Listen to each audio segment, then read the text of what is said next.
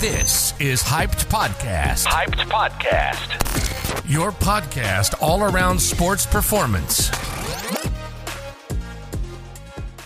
So, herzlich willkommen zu einer zweiten Folge des Hype Podcasts. Diesmal mit einmal einer neuen Stimme. Letztes Mal hat es der Michi gemacht. Dieses Mal habe ich mich durchgesetzt, dass ich die Folge quasi abdrehen kann, weil ich auch persönliches Interesse habe an unserem heutigen Gast, und zwar den Daniel Ponkratz. Ähm, Daniel ist jetzt seit ein paar Monaten im Hype-Team als gesponserter Athlet. Er ist selber Wettkampf-Bodybuilder, macht aktuell seinen Master in Sport and Exercise Science. Und als der dann direkt ins Team kam, habe ich direkt zu Michi gesagt, ey, da muss ich, da muss ich einen Podcast mit ihm machen, ähm, weil ich äh, selber sehr, sehr gerne einmal Bodybuilding natürlich betreibe und auch sehr science-based arbeite. Und dann von jemand, der direkt in diesem Feld arbeitet, ähm, Input zu bekommen. Das hat mich natürlich unglaublich interessiert. Äh, in diesem Sinne, äh, Daniel, herzlich willkommen. Ich würde sagen, du darfst dich erstmal selber vorstellen.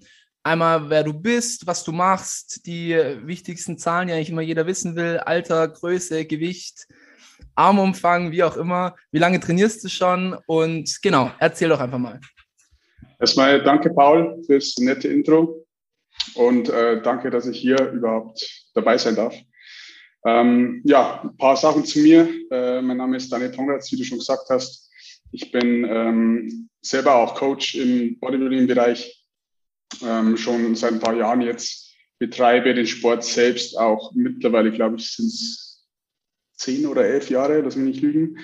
Also schon eine Weile. Ähm, habe auch schon äh, zwei Wettkampfsaisons hinter mir. Ähm, da ein bisschen Erfahrung gesammelt, aktuelles Gewicht müssten so zwischen 98 und 99 Kilo sein. Ähm, Größe 1,82 und ähm, bin vor ein paar Wochen 28 geworden. Also auch nicht mehr der Jüngste in dem Bereich. Ähm, ansonsten, Oberarmumfang, äh, muss ich ehrlich gestehen, schon lange nicht mehr gemessen. Ähm, je, ich glaube, je länger man in dem Sport unterwegs ist, äh, desto ja, unrelevanter wird die ganze Geschichte. Ist ähm, wirklich so, ja. Wie gesagt, ähm, auch auf jedem Wettkampf, da fragt dich keiner, wie groß ist dein Oberarmumfang, sondern auf gar keinen Fall. Nee, auch entweder nicht, passt die Form oder eben nicht. Genau. Nee, sehe ich genauso. Ich habe auch, also in meinen Anfängerjahren wahrscheinlich deutlich, deutlich öfters den Arm gemessen als später dann. Nee, cool. Ähm, ich würde sagen, wir starten auch direkt mal in den Bühnensport rein. Also du hast zwei Saisons hinter dir, wie du bereits gesagt hast. Einmal die 2016, wenn ich das richtig gesehen habe. Genau. Und 2019 genau. war deine jüngste Saison, wo genau. du ja auch ähm, drei Wettkämpfe mitgenommen hast. Mhm. Und zwar die ANBF, die GNBF und die WNBF. Genau. Erstmal vorweg, wie viel, wie viel musstest du denn für die Prep verlieren? Also wie, wie war, wie, wie lang ging die Prep und äh, was war Start- und Endgewicht? Ähm, ist immer schwierig, wo setzt man an oder wo äh, legt man den Beginn fest.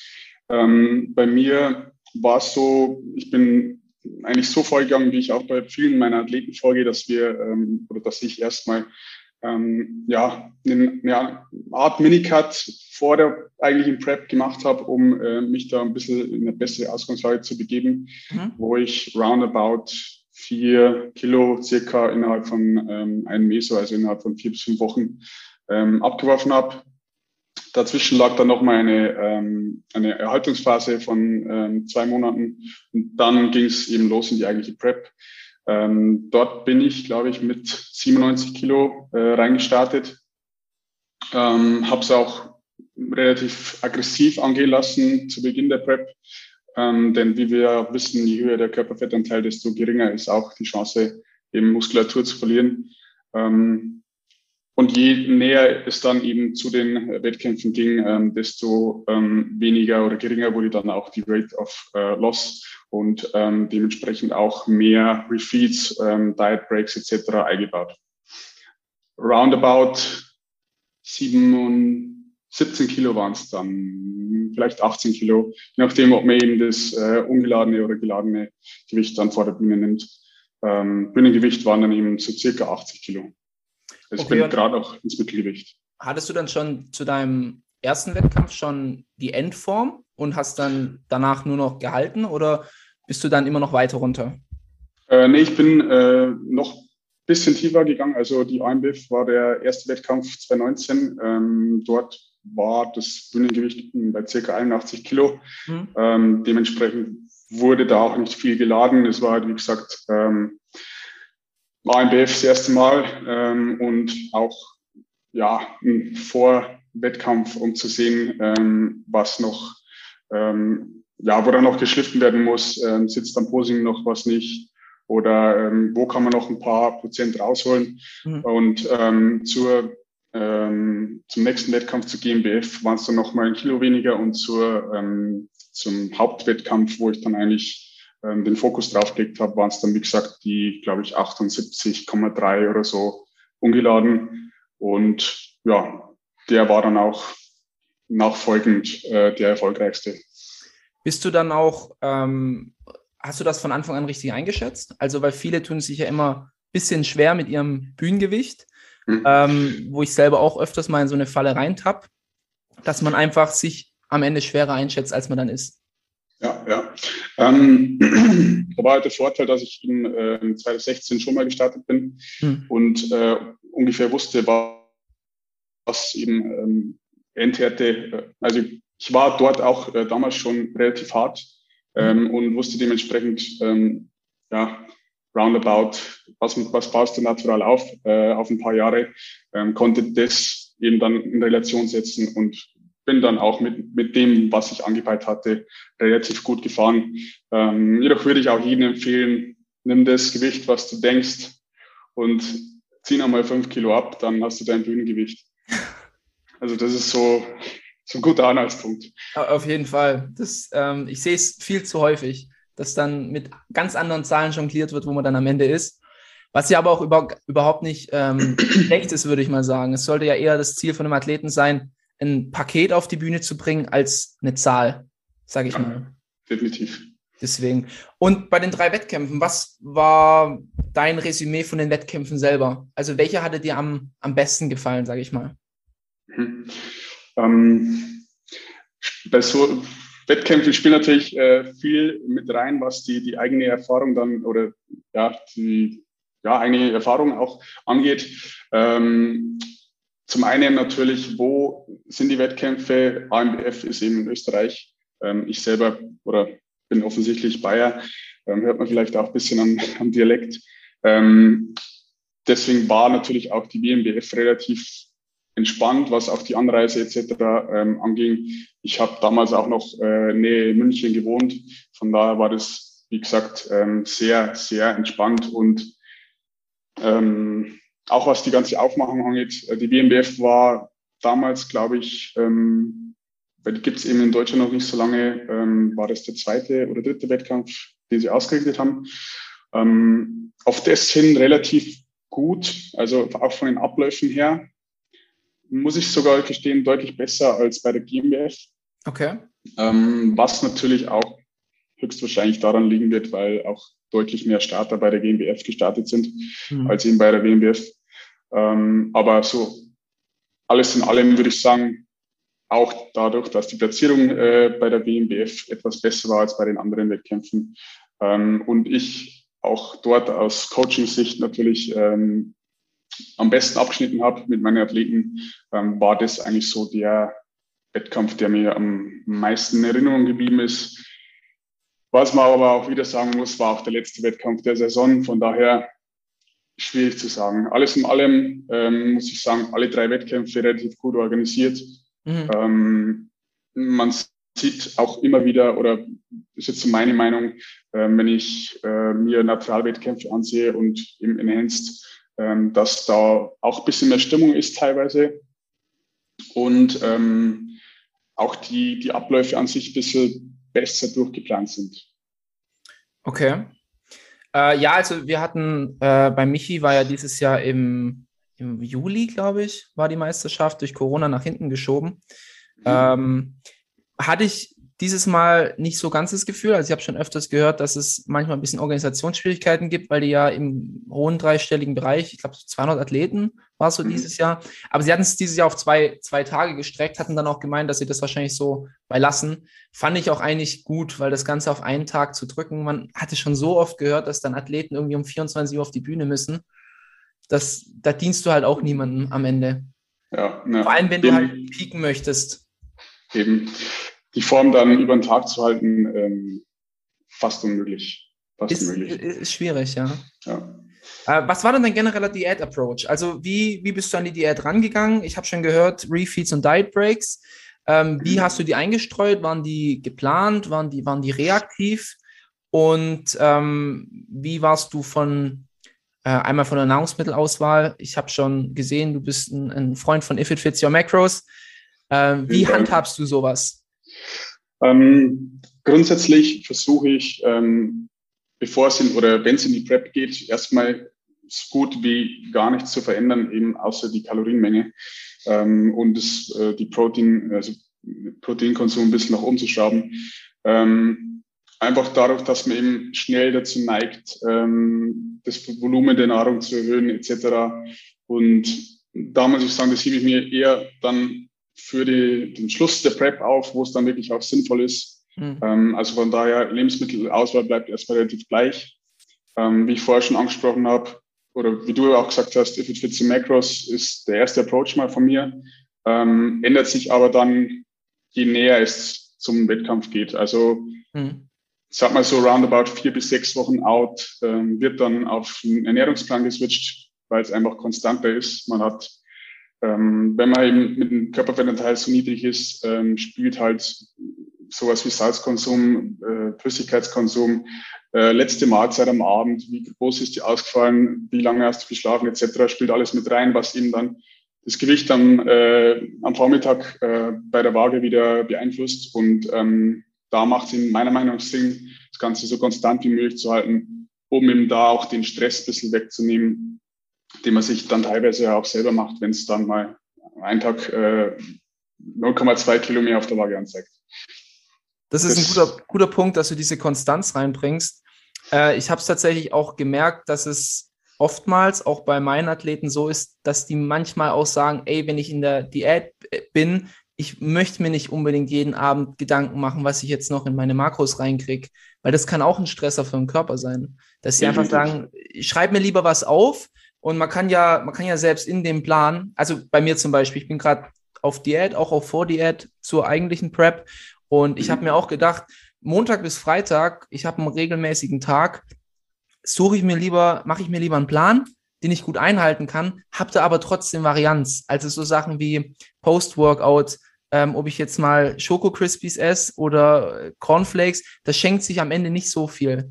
Oder okay. abends, ob ich, wenn ich mir, ähm, ich habe jeden Abend habe ich zum Beispiel einen Rap, ob ich da jetzt dieses Mal 100 Gramm Tomate reinmache oder 100 Gramm Paprika, das gibt sich am Ende nicht viel. Und so hast du ja quasi schon dein If it fits your macros drin, aber in einem besseren Rahmen, wie wenn Kontrollierten du Rahmen. Genau, wie wenn du dir jeden Abend komplett den Gedanken machen musst, okay, was, was packe ich da jetzt noch rein? Das ist ein sehr gutes Argument, was du da äh, aufbringst, denn wir wissen alle, Food Focus steigt, äh, je, mehr, je mehr oder je mehr der Körperfettanteil sinkt. Mhm. Ähm, und ich denke auch jeder ähm, hat sich mal zwei Stunden lang irgendwo im Supermarkt verirrt innerhalb der Prep. Ähm, im Süßigkeitenabteil und äh, man schaut, was man denn nach der Prep oder zum Laden essen kann etc. Und ähm, ja, da geht halt einfach viel Zeit drauf und viel Energie, was man teilweise irgendwo anders noch nutzen könnte. Deswegen ja. der Approach ähm, so zum zur Rate of Loss und so weiter. Also ich habe es ja vorher schon angesprochen, Diet Breaks waren drin. Ähm, grundsätzlich äh, habe ich versucht, eigentlich ähm, nach jedem Meso eben Deload eben einen äh, Department Diet Break zu machen. Und ähm, je näher es dann eben zu den Wettkämpfen ging, desto frequenter wurde eben dann auch äh, relativ reaktiv eigentlich immer ähm, ein Double Day Refeed eingestreut, also zwei Tage, wo äh, eben die Kohlenhydrate ein bisschen erhöht wurden, mhm. ähm, um eben zum einen nicht zu flach zu werden ähm, und zum anderen auch wieder teilweise ähm, gewisse, ähm, ja, wie soll ich sagen, gewisse Einheiten im Training äh, ein bisschen mehr zu unterstützen, wo eben meine Schwachstellen liegen oder lagen. Ähm, das war da meistens im Beintraining. Ähm, ich hatte ein paar Verletzungen, was äh, aufgrund von Fußball und so weiter in der Jugendzeit äh, ja, eine Rolle gespielt hat und dementsprechend äh, ist bei mir die oder sind die Beine eigentlich immer so ein bisschen hinterher gehing, äh, gehang, gehanken, gehunken. Ja, das passt. Ja, gehängt. Ähm, und deswegen war ihm da der Fokus auch auf jeden Fall drauf, ähm, diese Einheiten immer relativ ähm, gut zu unterstützen äh, mit einer relativ hohen Kohlenhydratmenge. Äh, wie, wie viel bist du dann hochgegangen? Bist du dann auf Haltekalorien oder gar in Überschuss? Ähm, ja, für halt. Immer für halt. Okay. Und äh, Diet Breaks in Kombination mit Deloads oder wie war da dein Ansatz? Genau, genau. Immer ähm, beim Deload eigentlich durchgehend ähm, Diet Break. Also es gab eigentlich keine, kein Deload, wo ich nicht auf Erhalt dann mit den Kalorien hoch bin. Okay. Und gab es auch Phasen, wo du gesagt hast, ähm, mir geht es gerade mental nicht so gut, jetzt könnte ich ein äh, Refeed beispielsweise gebrauchen? Oder wie lief das? Definitiv gab es. Ähm, ich glaube, jeder hat so seine Prep-Moments. Ähm, ist natürlich auch immer abhängig, was jetzt sonst noch so ansteht. Job, äh, Beziehungen, alles äh, spielt damit rein. Mhm. Ähm, es gab schon die Tage, aber ähm, die Refeeds waren eigentlich hauptsächlich auf die äh, Performance im Training bezogen. Also okay. wenn ich äh, gemerkt habe, beispielsweise Beintraining, ähm, die Performance fällt rapide ab und auch der Look ähm, wird relativ flach, dann gab es eben zwei Refeeds. Okay. Und nicht ab. Also ich habe versucht oder versucht eigentlich immer relativ ähm, ja, nüchtern und, und zahlenbezogen zu arbeiten, ähm, weil man eben schon mit der Erfahrung äh, weiß, dass so eine Prep vor allem äh, psychisch natürlich ähm, auch schwierig sein kann. Mhm. Ja. Und wie war dann dein Ansatz für die Peak Week? Also hattest du da, weil ich habe schon von vielen Athleten gehört, dass sie inzwischen gar nichts mehr machen, weil es ihnen zu kompliziert ist. Das ist oftmals im Enhanced-Bereich anzutreffen. Mhm. Und ähm, im Naturalbereich habe ich oft das Gefühl, dass es sehr einfach gehalten wird, was in den meisten äh, Fällen wahrscheinlich auch am meisten Sinn macht, anstatt noch groß rumzuexperimentieren. Wie war denn da dein Ansatz? Bin ich auch voll deiner Meinung. Ähm, mein Ansatz war, äh, dass ich eigentlich beim ersten Wettkampf äh, in die, die AMBF äh, kaum geladen habe, weil eben das nur der Probewettkampf war. Also bin mhm. relativ entladen auch rein. Ähm, es gab vormittags, glaube ich, ähm, eine relativ große Menge an Cornflakes oder sowas in der Art, ähm, noch ein paar Müsli-Riegel und dann ging es eigentlich auf die Bühne. Ähm, geladen wurde dann erstmal richtig ähm, bei der GmbF, mhm. ähm, da das Ganze mit einem ähm, ja, relativ ähm, humanen Backload-Approach, also ähm, ich hatte zwei Tage leichtes Entladetraining, bisschen weniger Carbs und dann äh, zwei Ladetage, eben einen Tag vor dem Wettkampf und ähm, am Wettkampftag selber. Da auch relativ human, ähm, um einfach nochmal zu sehen, was kann ich laden, ähm, um dann eben für die WNBF den richtigen Approach zu wählen. Man muss dazu sagen, ich habe äh, in der 2016er Saison, ähm, wo ich eben auch beim letzten Wettkampf in Basel, Pro Bowl Classic, absolut geiler Wettkampf. Da, da war ähm, ich in, in, in den Zuschauerrängen. Ah, geil, geil. Also muss ich auch noch gut. dazu sagen, heftig, was die da auf die Beine gestellt haben. War Hammer. äh, Backstage Maschinen zum Aufpumpen und äh, Zeitplan komplett eingehalten, also richtig heftig. Ähm, da habe ich eben einen Rapid Backload mal ausprobiert. Äh, mhm. Wer Cliff Wilson, äh, wen Cliff, Cliff Wilson Begriff ist, der weiß, um was es geht relativ ähm, lange entladen und dann ein, eigentlich nur einen Tag, wo man wirklich äh, so quasi gib ihm mit den Kohlenhydraten reingeht. Und ähm, habe damals auch, äh, ich glaube, 11.000 Gramm, äh, 1000, 1100 Gramm äh, Carbs geladen, mhm. wusste dementsprechend, was ungefähr so geht. Und ähm, beim 2019er, äh, bei der 2019er Saison äh, bei der WMBF gab es dann zwei Ladetage, ähm, weil ich einfach gemerkt habe, auf einen Tag bringst du nicht so viel rein, wie wirklich geht. Ähm, ich weiß vom, von der Erfahrung her, werde relativ leer und vertrage dann auch relativ viele Kohlenhydrate. Mhm. Und ähm, da waren es dann ähm, am ersten Tag 700 Gramm und am zweiten Tag 850. Und das war eigentlich dann perfekt. Also war super gepiekt. Von daher würde ich sagen, haben wir das relativ gut gelöst, das Ganze. Mhm. Ja, das mit äh, Cliff Wilson habe ich schon öfters gehört, dass der da auch enorm pingelig ist, also auch sehr, sehr genau, was auch Kalium und Salz angeht. Hast du denn da was manipuliert? Wasser, Salz, Kalium? Gar nichts. Komplett gleich. Ähm, wie gesagt, das ist auch ein Grund äh, für den Ernährungsplan, dann vier bis sechs Wochen out, um eben da alles so konstant wie möglich zu halten. Denn wer sich ein bisschen mit der Thematik auseinandersetzt, weiß, ähm, wie gravierend eigentlich äh, Salz und äh, Wasser auf den Look sein können. Und ähm, man weiß auch, man braucht Wasser, um Pump zu bekommen, um die Carbs dort hin, hinzubringen, äh, wo sie sein sollen. Von daher ähm, Wassermenge bisschen, ja, bisschen erhöht. Also es waren ähm, sechs Liter am Tag. Und ähm, ich hatte ja meinen Ernährungsplan, von daher ist Salz konstant. Und von daher eigentlich nur die Kohlenhydratmenge eben ähm, ein paar Tage reduziert und dann mit zwei Tagen ähm, Backload reingeladen. Was hattest du da für eine Lebensmittelauswahl? War das äh, wichtig oder allgemein einfach Carbs? Ähm, es waren hauptsächlich langkettige Carbs. Mhm. Ähm, oder meinst du jetzt äh, bei den Ladetagen oder? Für die Ladetage, genau. Mit, mit was für Lebensmittel hast du geladen? Ähm, das, das war eigentlich wie jede Saison hauptsächlich Milchreis. Ah, okay. Mit, ähm, mit Mandelmilch, Aha. um eben da äh, nicht Gefahr zu laufen. Äh, wird ja immer auch gesagt, äh, Magerquark und so weiter zieht Wasser. Ist natürlich Schwachsinn, aber ähm, um eben da nicht Gefahr zu laufen. Aber ähm, hauptsächlich Milchreis, weil der eben gut reingeht.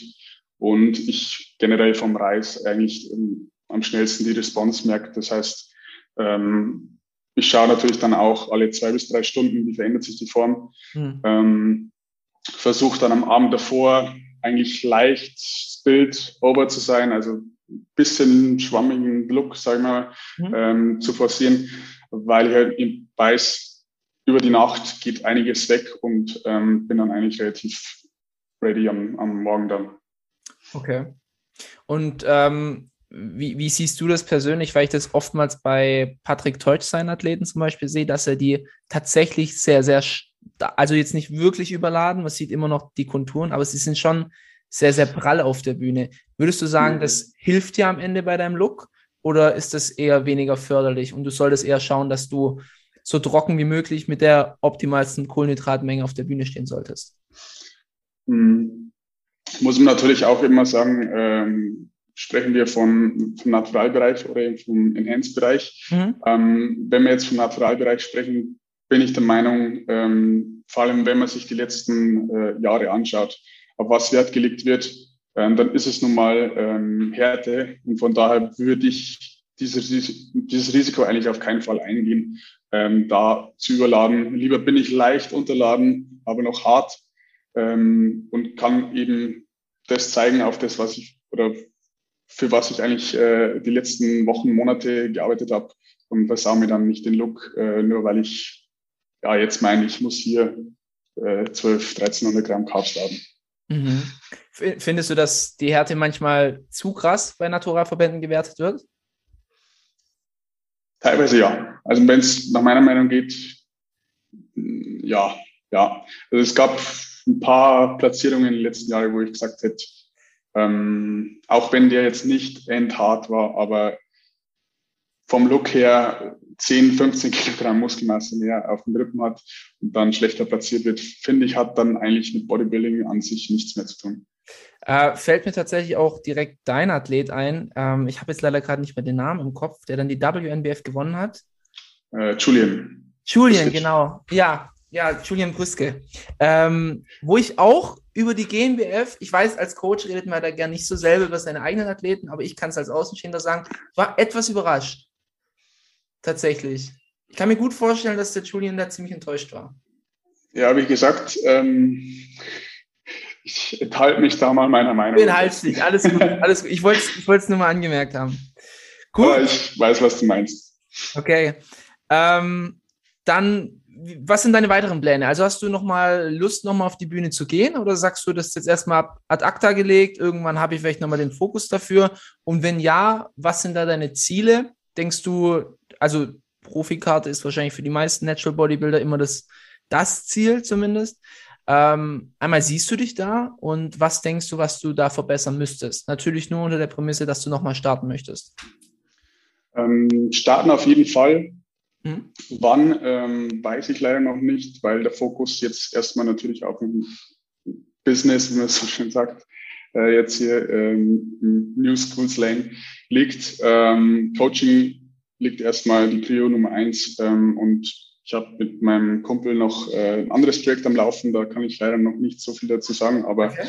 ähm, da fließt aktuell auch relativ viel Zeit rein mhm. und ähm, von daher liegt die nächste Wettkampfprep erstmal noch in weiter Ferne, sage ich jetzt mal. Mhm. Ähm, aber ich werde definitiv nochmal starten. Ähm, das liegt auch irgendwo äh, auf der Hand, wenn man schon mal Wettkämpfe gemacht hat und das wirklich ein bisschen Blut geleckt hat, dann das macht schon Spaß, ist schon geil. Von daher ähm, werde ich definitiv noch, noch starten, aber wie gesagt, wann, weiß ich noch nicht. Mhm. Ähm, was zu verbessern ist, äh, meiner Meinung nach definitiv äh, Trizeps. Ähm, Quads könnten noch ein bisschen ausladender sein. Ähm, ansonsten würde ich jetzt eigentlich sagen, vielleicht noch ein bisschen mehr hintere Schulter, um eben den äh, V-Taper von hinten noch ein bisschen besser ähm, herauszuarbeiten. Aber ansonsten, ja, gehört überall mehr drauf und dann äh, sollte das vielleicht auch mal für eine Pro-Card reichen. Ich denke auch, dass es bei Naturals, also im Enhanced-Bereich vielleicht schon eher, aber es ist wirklich schwierig, dich zu verbauen. Also bei, bei in der Open Class, bei der IFBB, klar sieht man oft mal verbaute Bodybuilder, aber als Natural eigentlich willst du ja immer das Maximum rausholen und am Ende präsentierst du ja eh nur die Struktur, die du halt hast, so best, bestmöglich ausgebildet. Okay, cool. Also es ist, es ist noch drin, also es machst du auf jeden Fall noch, aber du weißt noch nicht wann. Siehst du dich auch eher als Coach oder eher als Bodybuilder, als als Bühnenathlet? Ähm, ist schwierig zu beantworten. Schwierig zu beantworten. Ich mache den Sport selber wirklich mit Leidenschaft. Ich gehe gerne ins Training. Ich liebe ich lieb's Training. Ähm, aber ich liebe natürlich auch das Coaching mhm. und ähm, schwierig zu sagen, aber ich würde sogar sagen, also ich, ich weiß eben von, von der WMBF, ähm, wo meine Athleten eigentlich äh, alles abgeholt haben, war das für mich eigentlich schon geiler als die, die eigene Platzierung. Also ich weiß auch selber, wenn ich dort meine Klasse gewonnen hätte, das hätte mich nicht so gefreut ähm, wie meine Athleten, ähm, die dort die, die Klassen gewonnen haben ähm, weil das einfach irgendwo auch wieder Bestätigung ist in dem, was du tust. Mhm. Und ähm, von daher sehe ich mich sogar vielleicht etwas mehr als Coach. Also ich war schon an sich beeindruckt, dass du während deiner Prep ja auch noch Athleten hattest. Das trauen sich ja jetzt die wenigsten zu. Hattest du da irgendwo Komplikationen während der Prep, dass du sagtest, mir wird das jetzt zu viel beides? Ähm, eigentlich während der Prep nicht wirklich. Ähm, Komplikationen waren dann eigentlich an den Wettkämpfen selber, mhm. ähm, weil du natürlich, ich hatte zwar ähm, diverse Unterstützung dabei, äh, die uns geholfen haben. Auch nochmal danke, äh, falls ihr dazu hört. Ihr wisst, wer gemeint ist. Ähm, aber natürlich ist es dann schwierig, sich ähm, irgendwo auf sich selbst zu konzentrieren, wenn man ähm, am gleichen Wettkampf dann natürlich noch zwei, drei andere Athleten ähm, schauen muss, dass die Farbe passt, schauen muss, dass äh, die Mahlzeiten passen, ähm, dass das Posing passt, etc. Ähm, First-Timer dabei, die eben noch nie auf der Bühne gestanden sind. Ähm, das Ganze dazu regeln und zu managen, ohne ähm, dabei selber seine Cortisolwerte ein bisschen in die Höhe zu treiben, ist natürlich schwierig.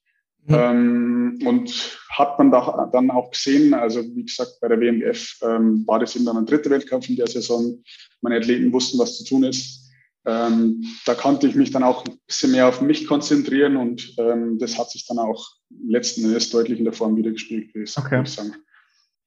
Also es, ich würde es keinem mehr äh, raten. Ich würde ähm, jedem Coach empfehlen, wenn er selber startet, ähm, die Wettkämpfe separat zu planen. An sich ist es sonst kein Problem.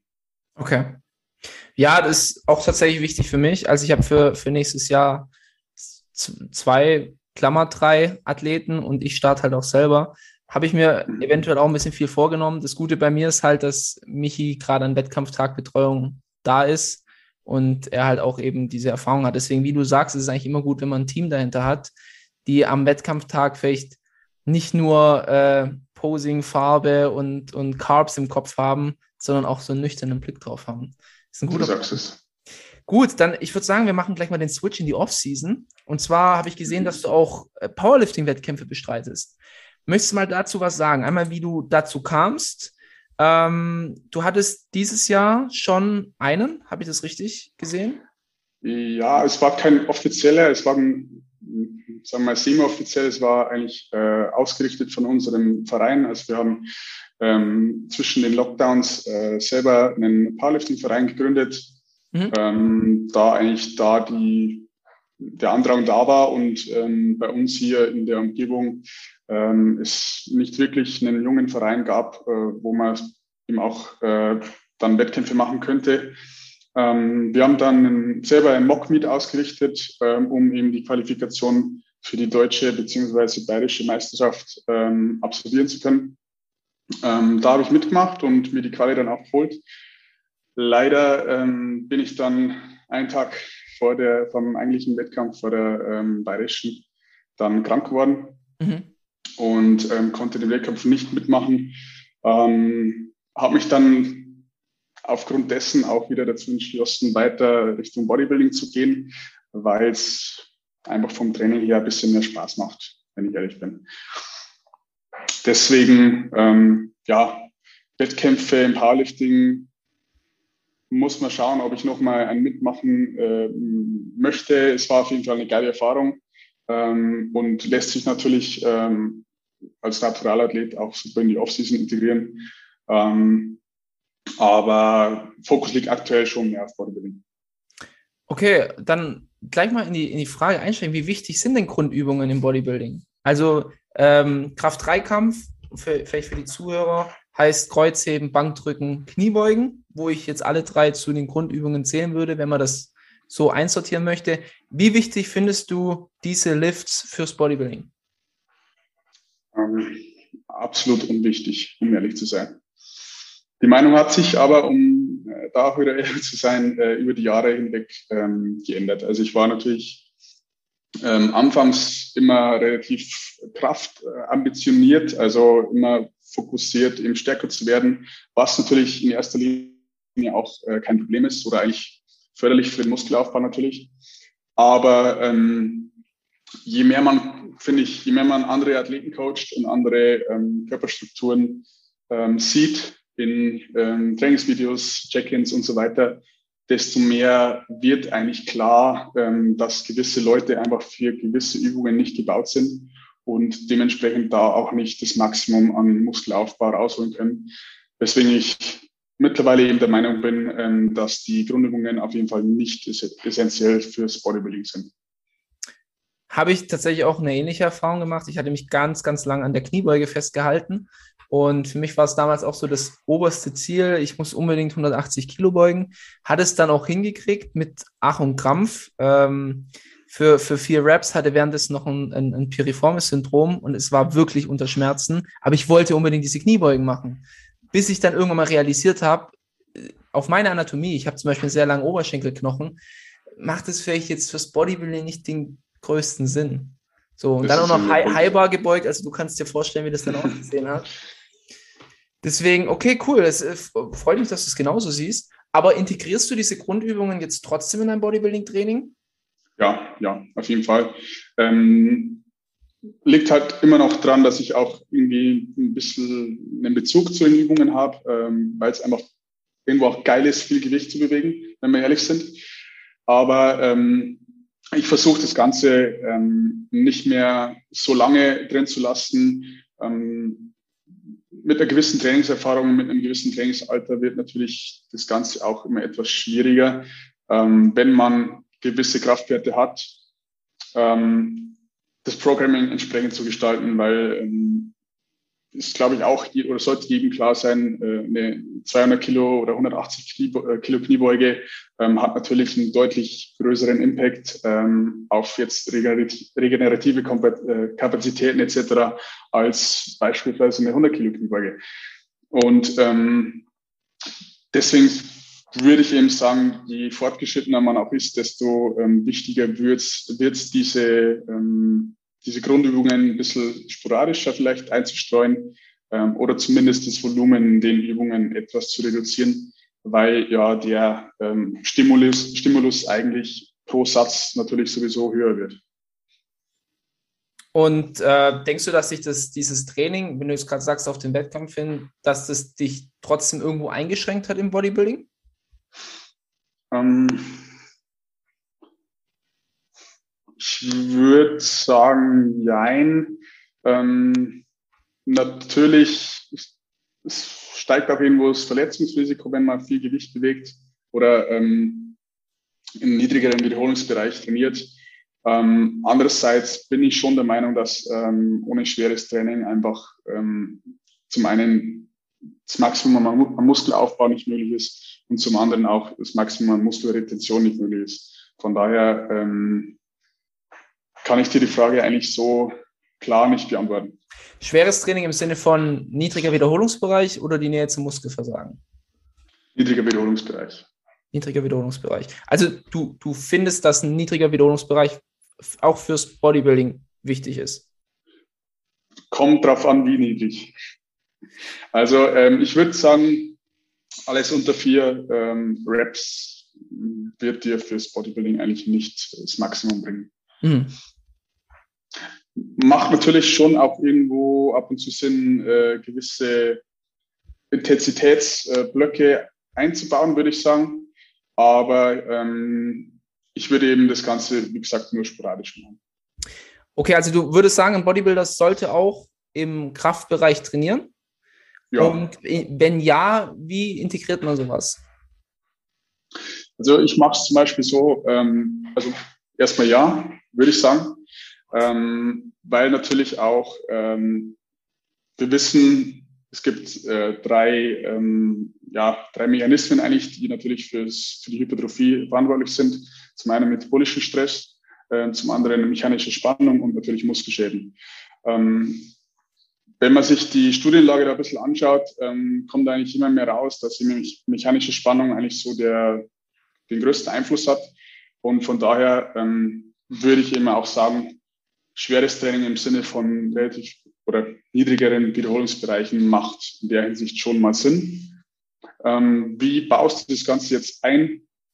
Ähm, ich mache es so, dass ich ähm, auch in meinen Trainingsblöcken eben zwischen diesen drei verschiedenen Mechanismen oder ziele in verschiedenen Blöcken auf verschiedene Mechanismen ab. Das heißt, ich baue beispielsweise so ein Intensity, Intensity Intensity Block.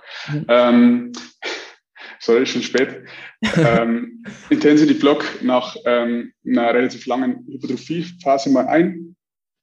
Und nach diesem ähm, Intensity Block ähm, streue ich aber einen äh, Metabolic Cycle, nenne ich es jetzt, ähm, ein, um eben natürlich auch Sehne, ähm, Bänder, Gelenke wieder ein bisschen mehr Zeit oder ähm, ja einfach eine Phase zur Erholung äh, zu geben, wo man eben dann im metabolischen Block mit relativen niedrigen absoluten Intensitäten arbeiten kann.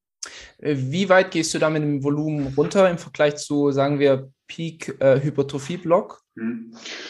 ähm, ich würde sagen, so auf 60 bis 70 Prozent vom Volumen. Würdest du das dann schon als einen Resensibilisierungsblock sehen? Also auch wenn du sagst, allgemein, du, du lässt mal den Körper runterkommen? Ja, ja, sehe ich auch äh, so vom rein physiologischen Aspekt her. ähm, immer als, also wenn man jetzt abseits vom Training mal die Ernährung dann auch äh, mit einbezieht, ähm, mache ich so bei meinen Athleten, dass wir dann bei so einem Intensity-Block auch ähm, oftmals bisschen auf Erhalt gehen, ähm, um eben da wirklich mal alles auf Reset ähm, runterzufahren mhm. und dich dann wieder sensibilisieren äh, oder mehr zu sensibilisieren dann im nächsten metabolischen Block, wo es eben dann stark natürlich auch ähm, mit auf Pump geht und so weiter, wo die Carbs erhöht werden und das Ganze dann auch irgendwo ähm, synergistisch ähm, ja, funktioniert. Interessant. Ähm, ich würde jetzt mal nochmal in die Richtung äh, Intensität gehen, aber diesmal jetzt nicht relative, sondern die absolute. Also relative für, für die Zuhörer kurz ist die, die, äh, die äh, prozentuale, der prozentuale Anteil von deinem One Repetition Max. Also quasi, wenn du 100 Kilo einmal drückst, dann sind 85 Prozent 85 Kilo. Das wäre relative Intensität, Intensität, wenn wir es auch schon spät. Und absolute wäre eben die Nähe zum Muskelversagen. Und da bemisst man das Ganze in entweder Reps in Reserve, kurz RER. E das heißt. Du meinst andersrum. Habe ich es gerade falsch rum gesagt? Ja, du hast gerade falsch schon gesagt. Okay, dann einmal, einmal durchgewechselt. Oder in RPE, Rate of Perceived Exertion.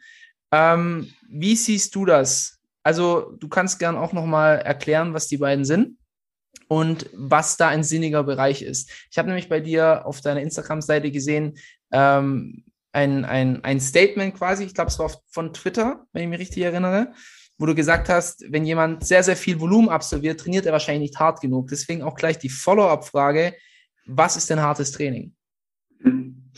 Ähm, einmal, um das Ganze äh, zu differenzieren, äh, RPE, äh, Rate of Perceived Exertion, ist ähm, hauptsächlich, wird hauptsächlich im Powerlifting-Bereich verwendet, ähm, gibt eben natürlich auch wie RER e äh, die Nähe zum Muskelversagen an, aber auf einer Skala ähm, von 1 bis 10. Und ähm, 10 wäre hier beispielsweise Muskelversagen und ähm, ja, 1, äh, den Satz kannst du dir dann quasi schenken. Ähm, RER, Reps in Reserve, ähm, auf Deutsch Wiederholungen im Tank, sage ich immer zu meinen Athleten. Ähm, ist eine, auch eine Skala von äh, 1 bis 10 oder kann man vielleicht weiterführen, aber macht keinen Sinn. Und ähm, ist eigentlich nur die, um die umgedrehte Version der RPI-Skala. Das heißt, ähm, ja, ARIA 3 wäre beispielsweise ein Satz, wo ich eben drei Wiederholungen noch ähm, machen könnte mit dem Gewicht. Ähm, wie ich schon angesprochen habe, RPI wird meistens im Powerlifting verwendet, RER e ähm, mittlerweile hauptsächlich im Bodybuilding.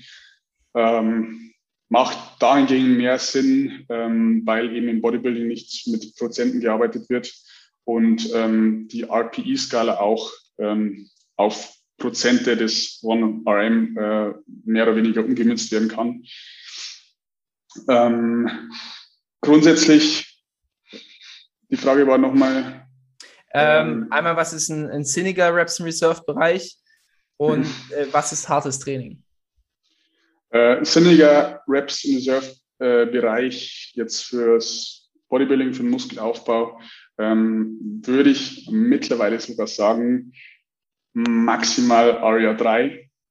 Ähm, zum einen, weil die ARIA von vielen falsch eingeschätzt wird mhm. oder ähm, die meisten eigentlich, ähm, wenn man jetzt mal vom Coaching, aus Coaching-Sicht ausgeht, ähm, man sieht viel oder ich sehe auch viel ähm, Sätze, die eben falsch eingeschätzt werden und wo es eben von Muskel, äh, von, äh, na, von, ähm, stehe ich am Schlauch, vom Muskelversagen? Muskelversagen, vom Muskelversagen äh, noch überhaupt keine Rede ist. Und ähm, deswegen würde ich sagen, eins bis drei ähm, Maximum als sinniger Bereich. Und ähm, was ist hartes Training? Ähm, hartes Training ist für mich eigentlich ähm, ja, Nähe zum Muskelversagen zum einen, ähm, zum anderen Präzision auch innerhalb des Satzes, was die, die Intention angeht. Das, wie ich das Gewicht bewege, ist immer schwierig zu erklären.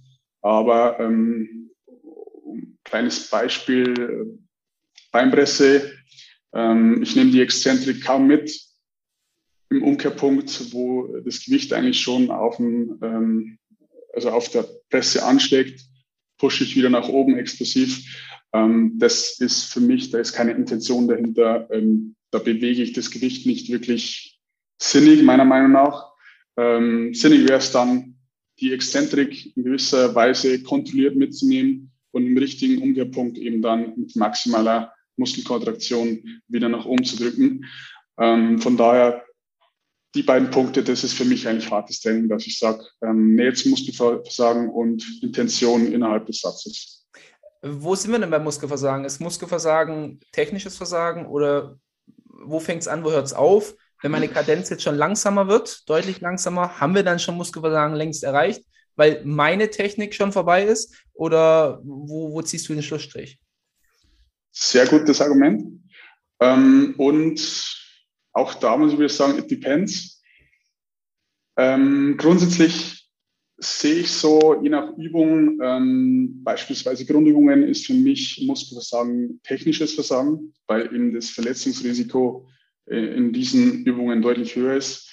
Ähm, bei einem Bizeps Curl, ähm, Arme, äh, alles, was ein bisschen kleinere Muskulatur angeht, wo eben das Verletzungsrisiko ähm, deutlich geringer ist, ähm, ist, das muss ich sagen, meiner Meinung nach, ähm, ja, wenn ich wirklich ähm, zu viel Schwung schon nehme, das ist, ja, die Abgrenzung ist da sehr schwierig. Ich bin eben da auch der Meinung, es kommt auf die Trainingsjahre an mhm. ähm, und eben wie du in, innerhalb, wie, ja, wie hart du eben in den Satz reingehen kannst und wie präzise du bleiben kannst. Ähm, meiner Meinung nach sollte das Ziel immer sein, erstmal ähm, ans Muskelversagen zu gehen, ohne dass sich deine Ausführung in irgendeiner Weise verändert, sondern nur die Kadenz erstmal langsamer wird. Und dann, wenn du schon sehr fortgeschritten bist, kann man noch Intensitätstechniken mit reinnehmen oder eben dann irgendwo bei einem Bizeps mal etwas Schwung holen. Eben nur, wenn die Erfahrung da ist und es auch irgendwo abhängig von der Übung Sinn macht, an diese Grenze zu gehen oder diese Grenze zu überschreiten. Äh, sehe ich, sehe ich ähnlich. Ähm, ich finde es auch immer, das Wichtige ist, glaube ich, eher, dass man eine Konstanze drin hat. Also wenn man natürlich irgendwann, sagen wir eine Beinpresse ist immer ein gutes Beispiel. Wenn du, sagen wir, nach, nach du machst acht Reps straight und dann lä lässt du das Gewicht ein bisschen auf deinem Gelenk liegen und dann machst du nochmal drei hinterher. Und nächste Woche machst du nur noch sieben straight und machst dann noch drei hinterher und dann nochmal eine, bist du wirklich besser geworden. Das ist halt auch so ein Punkt. Also solange man da meiner Meinung nach zumindest eine Konstanze drin hat, dann ist das was ganz was anderes. Zum Beispiel, man kann auch sagen, bei einem Bizeps Curl, ich zähle jetzt nur, bis ich straight nichts mehr schaffe und dann kann ich als Intensitätstechnik entweder ich mache einen Dropset, ich mache einen Restpausesatz oder ich nehme halt ein bisschen Schwung. Ja, bin ich absolut bei dir. Genau. Gut, dann haben wir eigentlich den Hauptthemenblock schon abgearbeitet. Ich habe aber noch ein paar Zuschauerfragen. Ich, mhm. hoffe, ich hoffe, du bist bereit. Sehr gerne. Ähm, fängt erstmal relativ äh, persönlich an und zwar, hast du denn Vorbilder im Sport? Also irgendwie ein Bodybuilder, der dich inspiriert, sowohl Enhanced als auch Natural. Verfolgst du überhaupt die Enhanced-Szene und wie sieht es da aus? Ähm, ich verfolge sogar die Enhanced-Szene aktuell wieder mehr als die äh, Natural-Szene. Mhm. Ähm, zum einen, wer Mr. O gesehen hat, Urs, absolut geile Scheiße, was der da abgeliefert hat. Ja, Wahnsinn. Ähm, ja. Nach wie vor ist die Zuschauer, die mich jetzt nicht sehen, äh, du kannst dir wahrscheinlich denken, Chris Bumstead äh, irgendwo ein Vorbild. Ähm, zum einen, weil er eben den Look hat und eben irgendwo auch diese Oldschool ähm, bisschen mit New School verbindet. Einfach, ich feiere den Style, den er hat. Ich feiere auch die Trainingsphilosophie, die er äh, mitbringt im mhm. schweres Training, hartes Training. Und ähm, von daher sehe ich ja rein optisch äh, ein Bumstead eigentlich so als Vorbild an. Ähm, in der Naturalszene gibt es eigentlich so jetzt keinen, ehrlich gesagt, wo ich sage, ähm, das ist ein Vorbild für mich. Ähm, es gibt natürlich viele, die, die den Sport ähm, auch irgendwo weiterbringen. Ähm, ich feiere einen Brosep ähm, nach wie vor. Ähm, ich feiere einen Patrick Teutsch. Ähm, die machen hier machen ein gutes Ding, die liefern ab als Coaches und, und machen was für den Sport. Und von daher finde ich, ja, sind eigentlich die Leute, die halt äh, in der Öffentlichkeit stehen und ähm, dann auch wirklich, ähm, wo man halt auch irgendwo merkt, die machen es vielleicht nicht nur wegen dem Geld, sondern auch aus Leidenschaft zum Sport. Mhm. Ähm, ist das für mich immer lebenswert, wo ich sage, ähm, ja, da kann man sich eine Scheibe abschneiden. Das ist cool. Ähm, es ist bei mir tatsächlich genauso. Also die Enhanced-Szene ver verfolge ich lieber als die naturale Szene. Ähm, einfach auch, weil du die Athleten viel frequenter auf der Bühne siehst und ähm, dadurch auch, auch mehr ja, eine tatsächliche Verbindung zu diesem Bühnensport hast. Und im Mr. Olympia hast du jedes Jahr Chris Bumstead siehst du mindestens einmal im Jahr auf der Bühne. Ähm, Urs fand ich, also ich war schwer beeindruckt von der ganzen Saison, musste dir auch zustimmen. Erstes in Mexiko, ähm, dann Tampa gewonnen, wo ihn niemand auf dem Schirm hatte und dann bei Mr. Olympia den vierten Platz. Das ist, also der, der muss gerade äh, auf Wolke, was weiß ich, sein. Mhm. Fand ich echt cool. Auch wirklich für den, für den deutschen Sport klasse. Und ähm, ich finde es auch immer cool, dass, dass die dass Natural Bodybuilder da nicht so diesen Cut ziehen und so denken, ja, die Enhanceden, sondern wir uns ja quasi eigentlich eher ein, ein, einfach nur einen anderen Pfad ausgesucht haben, aber wir machen denselben Sport am Ende. Ja, das ist eben der Punkt. Ich meine, ähm, jeder trifft diese Entscheidung für sich und sollte sie für sich treffen. Und da irgendwo ähm, ja, sauer auf jemanden zu sein, nur weil er eben den Weg wählt. Ähm, ich finde, es ist immer die Sache, warum machst du das Ganze? Also ich verstehe die Leute, die Enhanced gehen, die Wettkämpfe machen, ähm, die irgendeinen Look anstreben.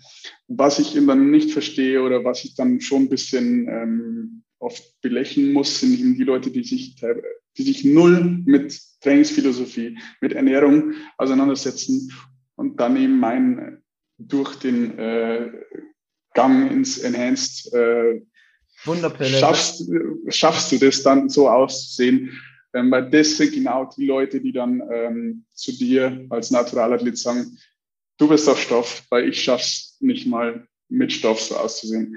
Das ist dann eben der fade Beigeschmack, sage ich jetzt mal. Ja. Ähm, aber ansonsten Respekt für jeden, äh, der Wettkampf Bodybuilding macht, sei es natural oder enhanced, denn einfach ist es auf keiner, also auf keiner Seite ist es easy. Das ist immer, Eben, ja. du musst abliefern, ähm, sei, es, sei es jetzt auf Stoff oder ähnlich. Eben. Und ich, ich denke halt auch, ich meine, das ist jetzt ein bisschen provokant, weil Leute halt auch noch äh, unterschiedliche, eine, eine so Art Stoffgenetik jetzt mal in Anführungszeichen haben. Aber wenn du denkst, dass du auf diesem selben Level bist, dann könntest du die ähnliche Karriere auch im Natural Bodybuilding, nur halt schmaler in Anführungszeichen hinlegen. Das vergessen auch viele immer, aber die, die halt immer mit den Fingern zeigen, das sind in der Regel, und das, da bin ich auch immer wieder frustriert, wenn ich so sage, ja, wenn ich das und das nehmen will, dann würde ich. Und dann mhm. denke ich mir so, nee, da gehört deutlich mehr dazu, als nur was zu nehmen. Genau. Und dann, das ist der springende Punkt. Ich, ich fand es bei, bei Urs einfach auch ähm, toll, dass der halt gesagt hat, ich will jetzt erstmal die, oder ein Emir, ich will jetzt erstmal im Naturalbereich eine Profikarte holen und dann weiß ich, ob ich es überhaupt kann. Das ist ja auch für dich selber eine Bestätigung. Genau.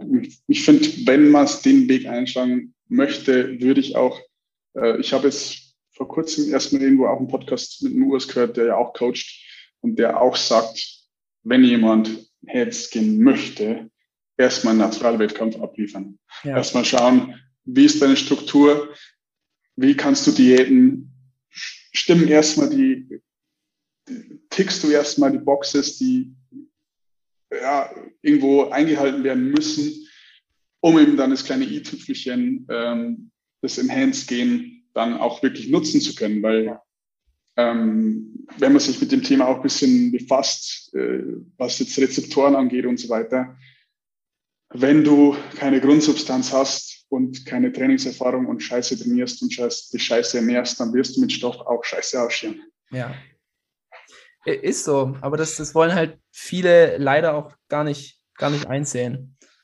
Sehe seh ich genauso, finde ich cool. Ähm, gutes Beispiel ist auch noch Jared Feather, falls ihr dir was sagt. Ja, verfolge ähm, ich seit, seit Day One. Ich, ich auch. Schon Ewigkeiten. Und er hatte sich halt immer diese Ziele gesetzt. Erstmal zehn Jahre natural trainieren. Äh, naturale Profikarte war das nächste Ziel. Dann Profi-Wettkampf im Naturalbereich gewinnen. Und dann hat er gesagt, jetzt gehe ich mal in die Classic. Und auch hier will er erstmal eine Quali für Mr. Olympia schaffen, bevor er sagt, vielleicht gehe ich jetzt in die Open. Ich finde, das ist ein enorm gesunder Ansatz an das Ganze. Ja. Und so sollten, so sollten die meisten eigentlich über das Ganze denken.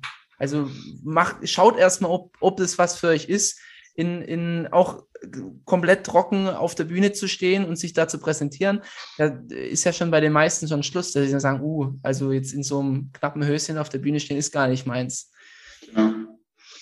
Cool. Ist, äh, sorry. Wie, wie, du, wie du sagst, ähm, was, was bringt es dir dann, wenn du dann äh, mit, sagen wir mal, 100 Kilo trocken auf der Bühne stehst, aber dir das Ganze eigentlich keinen Spaß macht und du so das typische, ich, äh, Frauenbodybuilding ist, äh, hat jeder seine Meinung dazu, ähm, aber jetzt beispielsweise die Bikini-Klasse. Ich will jetzt dagegen nichts sagen, aber es gibt natürlich auch, oder man, wenn man in dem Bereich unterwegs ist, weiß man auch, es gibt viele Mädels, die sich einfach irgendwo auf eine Bühne stellen wollen oder Wettkämpfe machen, um dann eben Bilder für Instagram oder das Ganze auf Instagram zu posten. Und äh, da muss ich ganz klar sagen, hört auf mit dem Sport, ähm, strebt eine Modelkarriere an oder ähnliches. Aber das hat für mich dann einfach, weil man sieht auch ganz klar auf der Bühne, hat die die Diät durchgezogen, weil sie geil drauf war, hier äh, abzuliefern. Oder wurde das Ganze ein bisschen halbherziger gemacht, weil ja, es ist ja eh nur für Instagram oder es ist ja eh nur für meine Freunde. Wettkampf Bodybuilding ist hart und wer es nicht, meiner Meinung nach, wer es nicht für sich selbst macht, der sollte es bleiben lassen. Ja, also ihr, ihr braucht jetzt nicht äh, auf den Herzinfarkt mit 30 hinstreben, nur für ein paar Schulterklopfer im Gym. Ich glaube, genau. das sollte man ganz woanders mal äh, sich ein paar Gedanken machen. Du sagst es. Hast du einen, einen Leitsatz, fürs Leben, für den Sport irgendwie so in die Richtung? Hm. Leitsatz. Motivationsspruch, irgendwas in die Richtung. Also im Training, ähm, das wissen eigentlich nur meine Trainingspartner oder teilweise Personal Coaching Kunden. Last Set ist the best Set. Das ist so einfach die Mentalität von früher noch, im letzten Satz nochmal alles geben, was geht. Mhm. Ähm, ein Leitsatz für das Leben. Puh. Aber ich, ich finde ihn gut. Last Set ist the best set. Das ist, habe ich noch nie gehört. Das, das ist nicht schlecht. Ja, ähm, ja äh, Leben hm. macht es, was dich glücklich macht, will ich jetzt sagen. Also man lebt nur einmal. Dementsprechend, ähm, ja, sollte man das Leben so leben, wie man es leben, wie man es gerne leben möchte und nicht, ähm, ja, nicht irgendwo versuchen, andere, ja, anderen gerecht zu werden.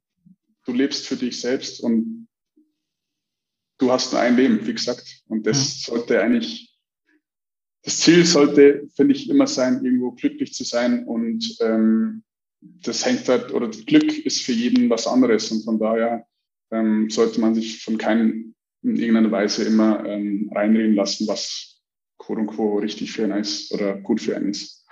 Ist gut, ist cool. Nee, mag ich. Ähm, ich habe eine Frage und zwar die war, ob BCAAs sinnvoll sind.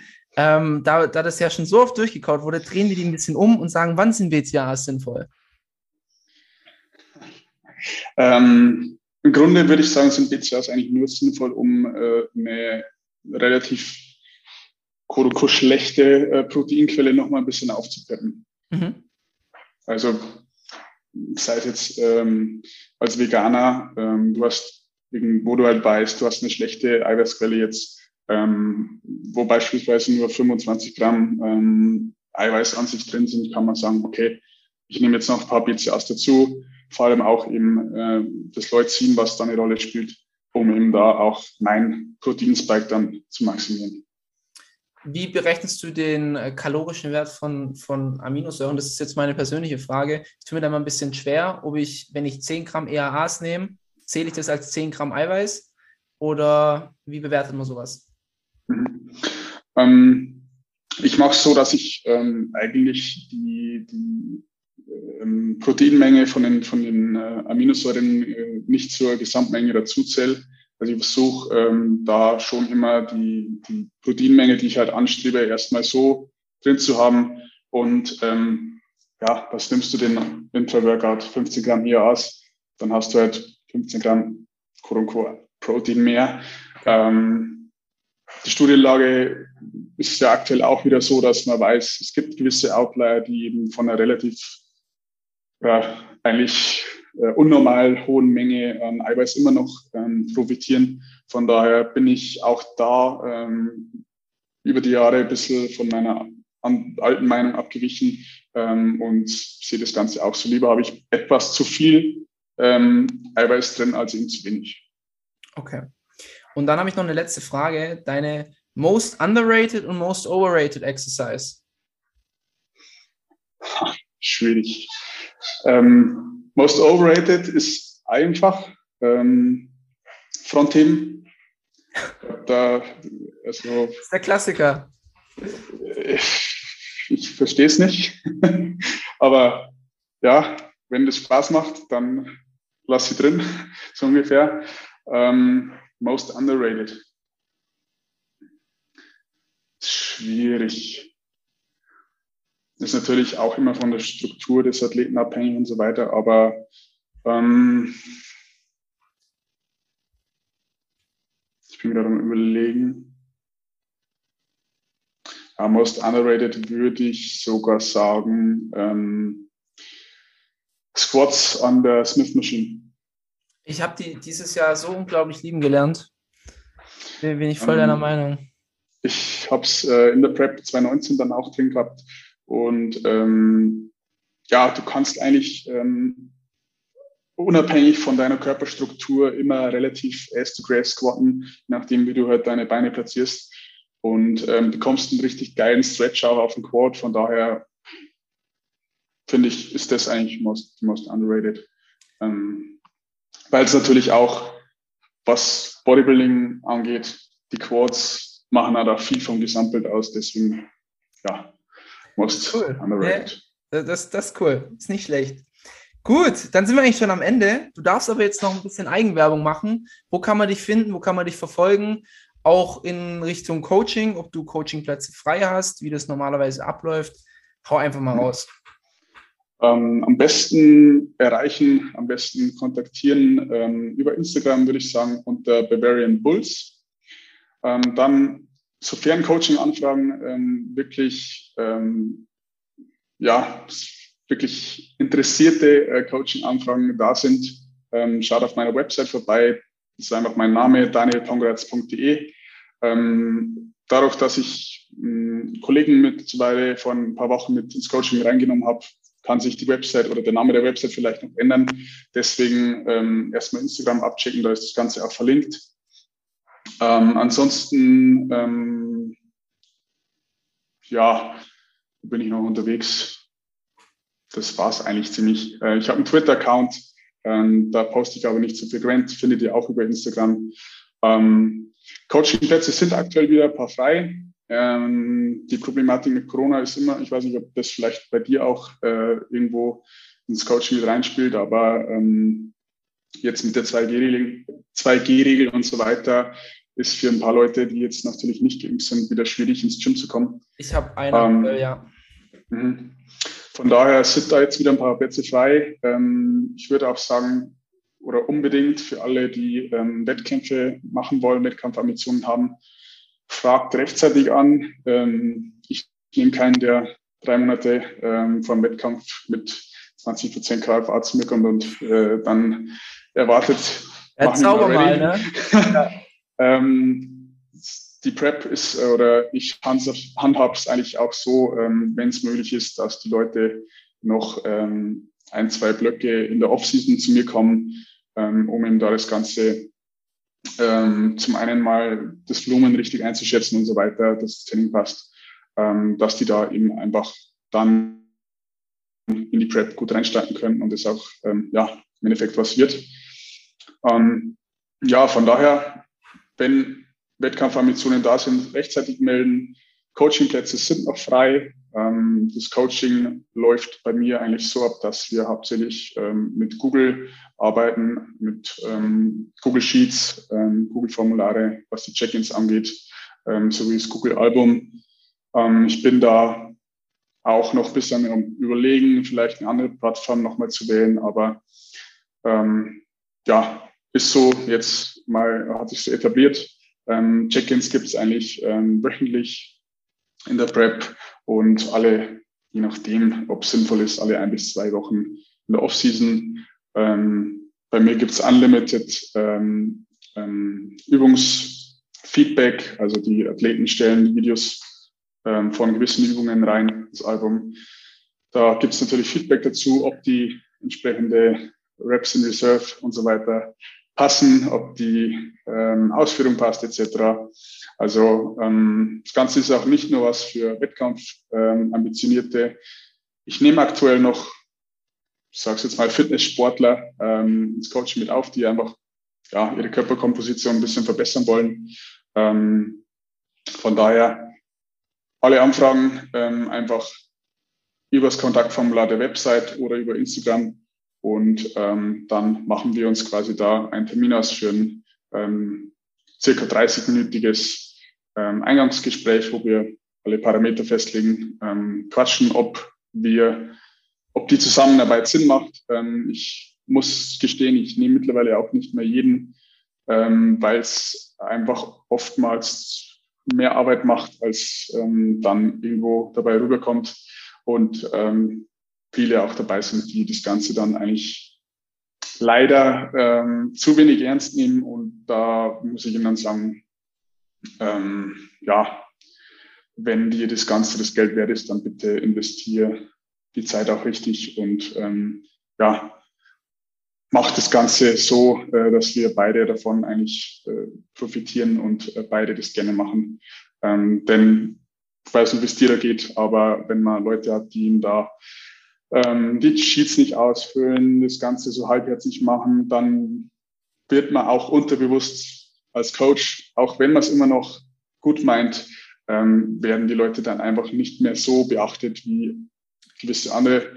Ähm, und da muss ich auch sagen, das, es war mir immer wichtig, dass ich da, egal um welche Athleten es geht, ähm, keine Unterschiede mache in, der Form, wie ich sie behandle. Von daher, ähm, ja, Schaut vorbei, Burn Bulls auf Instagram, ähm, danielpongratz.de im Web und ja, nochmal vielen Dank, ähm, dass ich hier sein durfte. War mein erster Podcast so. Ähm, ich hoffe, äh, die Verplapperer und ein paar, ähm, paar auf der Leitungssteher äh, werden mir verziehen und ähm, ja, hoffe vielleicht noch in irgendeiner weiteren Folge noch in irgendeiner Weise vielleicht dabei zu sein. Oder ja, wir sehen uns ansonsten, wie gesagt, auf Instagram. Ich danke dir auf jeden Fall für deine Zeit. Ich glaube, es war enorm interessant, auch jetzt für mich und für die Zuhörer wahrscheinlich sowieso. Ähm, ich danke dir und wir werden da sicherlich nochmal eine Follow-up-Folge machen, weil es gibt sehr, sehr viel, was man in dem Bereich alles bereden kann. Ähm, Du darfst jetzt gleich noch mal ein bisschen da bleiben und ich würde mich mhm. einfach mal verabschieden und äh, bis zur nächsten Folge des Hype Podcasts. Ciao, ciao.